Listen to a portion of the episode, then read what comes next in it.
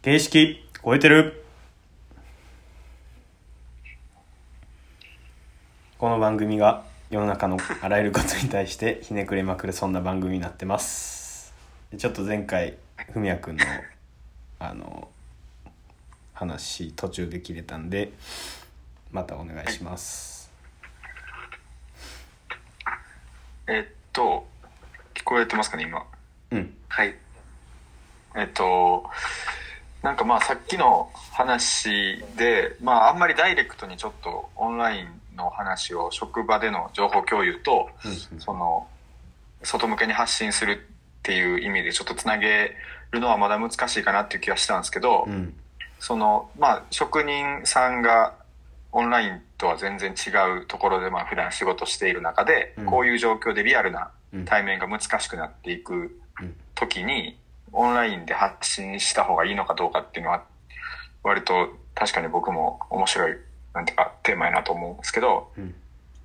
なんかちょっと聞きたいのはその中でうん、なんかど、どれぐらいのこう、発信っていうのをうん。見てるのかっていうのが、うん。なんか、すごいこう、全世界にっていう話と、はい。普段来てくれてたけど、まあ今ちょっとこう、社会的な情勢の中でうん、足運びにくいっていう人に対してオンラインでうん。発信するのかって結構規模が違うと思うんですよね。はいはいはい。なんかその辺のこう、規模の、発信する規模の想定をどの辺にこう、置いてるのかをちょっと聞きたいんですけど。あー。いやなんか僕は全世界にぐらいに思ってて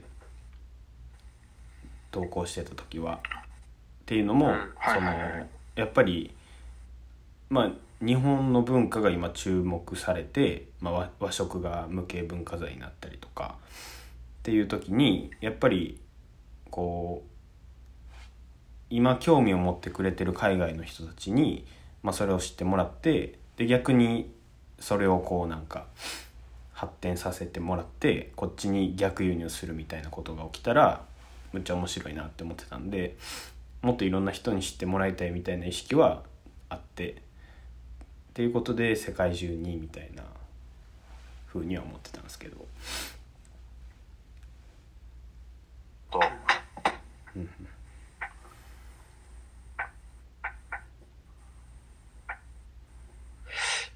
な。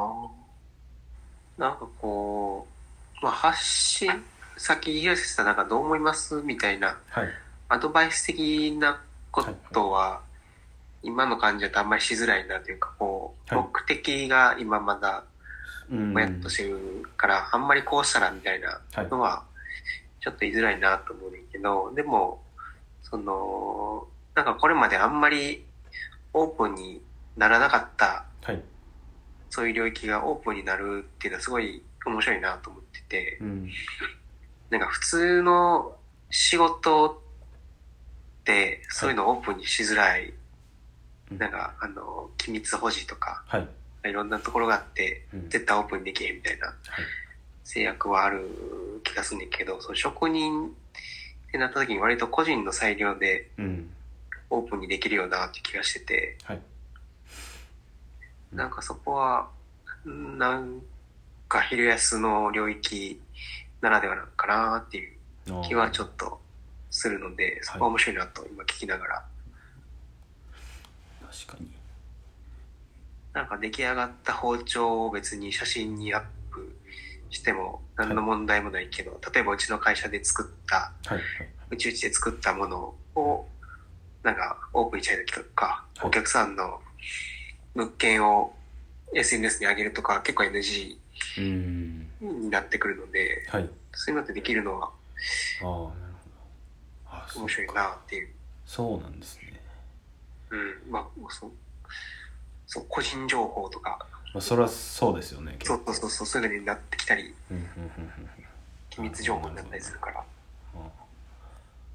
まあ、そういう意味ではこう、うん。発信できる環境がそもそも珍しいですよね。うん。そうやな。まあ、発信できる環境、うん、作ってるはい、プロセスとかそういうの全部、うん、なんて言ってんやろな。なんかその、脚色なしにはい。オープンにできる感じって言っていいかな。ほうほうほうたまにあるやん、その企業とかでもこう、はい。オープンにしてなんかちょっとうん。情報公開みたいな。モモデルハウスみたいな。はいまあ、とか、い普通のこう、デザインプロセスとか、ああなるほどなるほ中でどんな人働いてるかみたいな話があったりするけど、なんかそういうこう、ある程度加工されたものじゃなくて、どはい。割と生々しいものをオープンにできる感じ。はい。はならではかなっていう。うんうんうんありがとうございます。なるほど、なんか、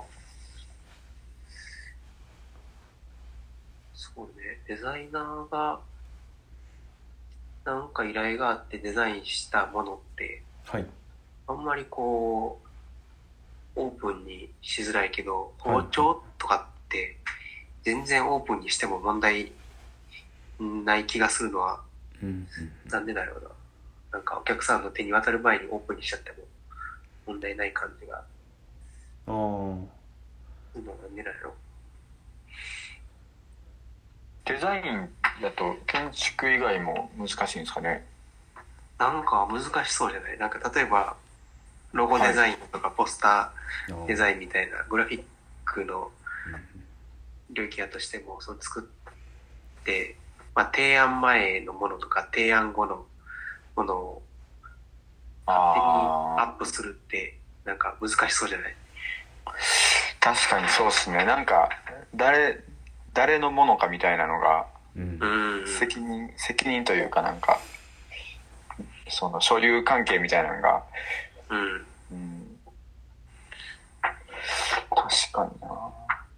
そんで、なんか、でも包丁やったら作ってる途中でも、お客さんに渡す前のもの、完成品でも、はい。全然なんかオープンにしてもうんうん問題なさそうな、ちょっと、全然違うかもしれんけど、問題なそのさそうな。辺のそその辺のこう線引きというかどどこどういう業種はなんかそういうの全然気にせずオープンにできてどこがあかんってどどこにあるんですかねその境界は。なんやろな、なんか、職人、職人は割といけそうな気がする。なんか、うんそうですねなんか、うんなんやろ。なんでやろうん。作家、作家さんとかかな。ああなうんなんでいけんねやろな。うんうんなんでなんですかねなんか言われてみれば不思議ですね確かに。うん。うん。そう、なんかそこが、こう、なんか、ひろやさが発信していく上で、なんか、俺の目線から見たときに、面白いなって思う。ポイントやなと思って。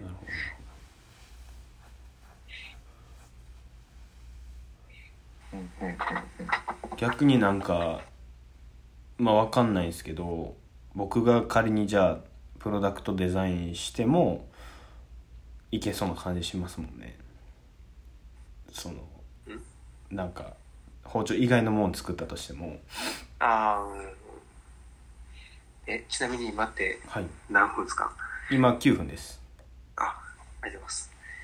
今のって、はい。ヒロエス、えごめん、ちょっと今、はい。聞き逃してんけど、ヒロエスが包丁以外のものを作ったとしてもいけそうってこそうそうですね。とああ、なんかデザイン自分でしてうん、提案した時にうん。それも発信できるのかなみたいななんか完全に個人はいでやってたら問題なさそうやけど、例えばどっかの企業からうんそうです依ね頼されてってなると、なるほどなるほどなる難しそうやなって思う。うんけど、包丁、ほどはいそうやな。あでもデザイナーさんが自分でデザインしたものを発信してるのをよく見かけるんですけどあれは別に問題ないんですよね。多分もう、プレスリリースとかが全部終わった後やから、とか契約ではい。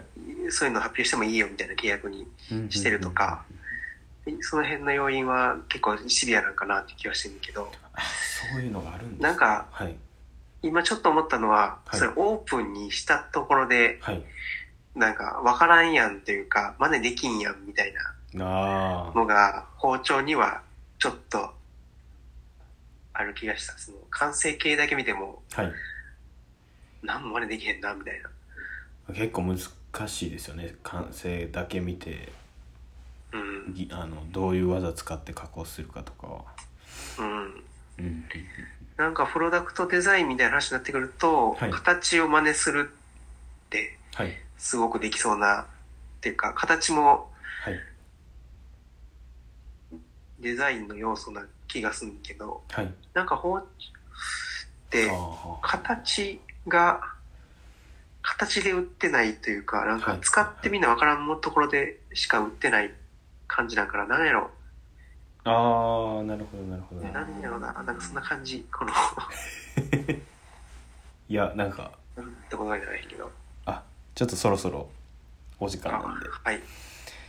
この番組が良ければいいねとリツイートよろしくお願いします。質問ボックスもお待ちしてます。ありがとうございました。ありがとうございました。ありがとうございました